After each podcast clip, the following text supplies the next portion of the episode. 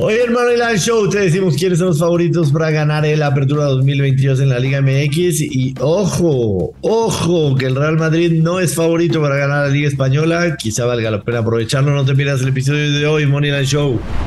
Esto es el Money Line Show, un podcast de Footbox.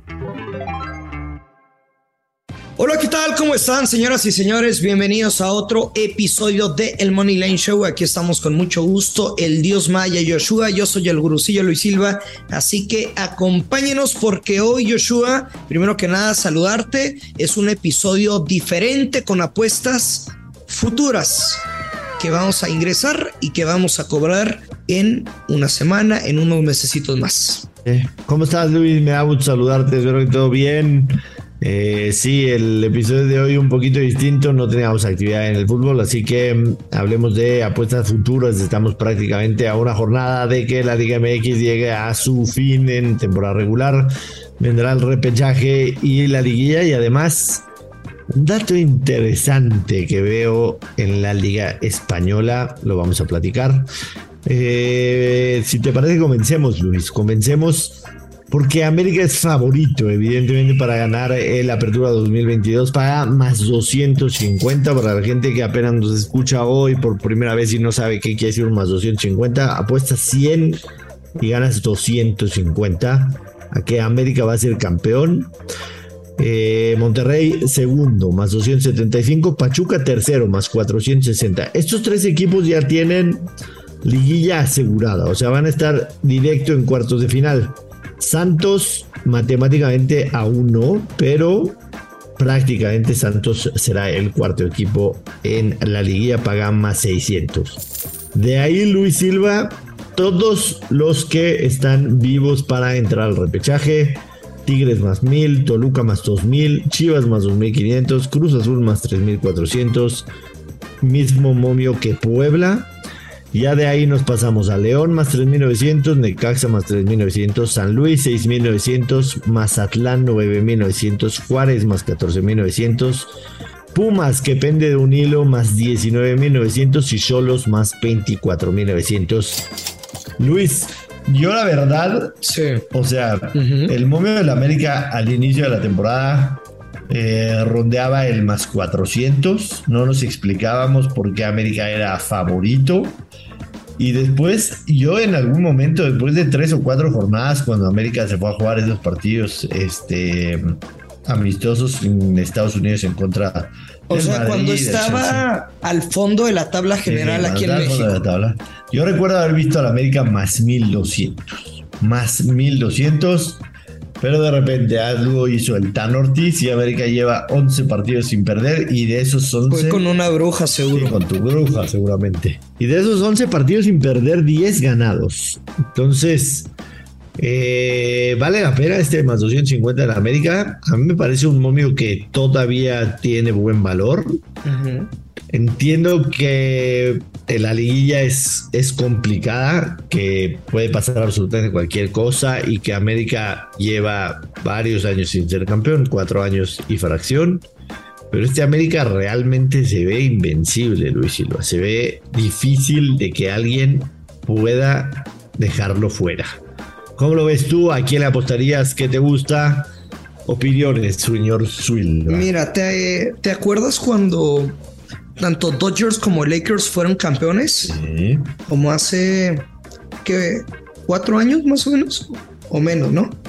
Tres años. Dodgers, Dodgers fue campeón en 2020, los Lakers también, el mismo año de la pandemia. Dos años entonces. Ajá. Ese, ese año yo le aposté como 25 mil pesos a los Lakers campeones como a un más 130. A lo que voy haciendo la analogía, si hoy me das al América más 250, lo tomo. Y no suelo hacer este tipo de cosas, apuestas futuras, con un momio tan jodido para mí, o sea, para mi evaluación. Pero si hacemos el ejercicio tan sencillo como, dime hoy quién es el rival a vencer. América. Ahora dime qué equipo podría vencer al América. Yo no lo veo. No lo veo. Yo, yo tampoco, sinceramente, o sea, a ver, eh, um, América digamos, vamos a, vamos a poner al América con los, con los equipos que en la tabla estuvieron, están alto, ¿no? Por los primeros cuatro, no, no hay más. Exactamente. América contra Monterrey. Y Tigres, si quieres, ¿no? Y Tigres. Eh, América ahorita de primera, de primera, no recuerdo eh, en contra de Monterrey, pero eh, contra, contra, contra Monterrey, ahora lo voy a buscar, Luis Silva, cómo quedó América Monterrey. Creo que fue uno de los primeros partidos. América Monterrey perdió 3 a 2 el, el 9 de julio, ¿sí? Que sería el segundo favorito. A Pachuca le ganó 3-0. En contra de Santos. En contra de Santos fue el empate a 3 de hace una semana. En contra de, de Tigres, América ganó eh, en el Estadio Azteca, le ganó a Tigres. A ver, también es el fútbol mexicano, ¿eh? O sea, no hay un equipo como el Bayern, como el Barça, el Madrid. O sea, fácil no, no será el campeonato de la América. le ganó 1-0, a Chivas le ganó 2-1. No hay un mejor equipo en este momento. A Chivas le ganó 2-1, a Cruz Azul le ganó 7-0. La realidad es que contra la gran mayoría de los equipos que están arriba, América ganó. Y ese partido en Monterrey fue básicamente al inicio del torneo. O sea, estaba empezando el torneo y fue cuando Monterrey le gana 3-2 al América en un partidazo. Y tenían una agenda muy apretada. O sea, ya estaban pensando en partidos internacionales. Hecho, en algún momento América iba, iba en ventaja en ese partido. Empezó ganando Monterrey 1-0, se fue arriba con gol de cabecita y de, de Cendejas 2-1. Y después en el 66 y en el 74 eh, Maxi Mesa y Rodrigo Aguirre le dieron la vuelta, pero había sido muy buen partido ese. Pero era cuando la América todavía estaba navegando muy bajo. Fácil y rápido.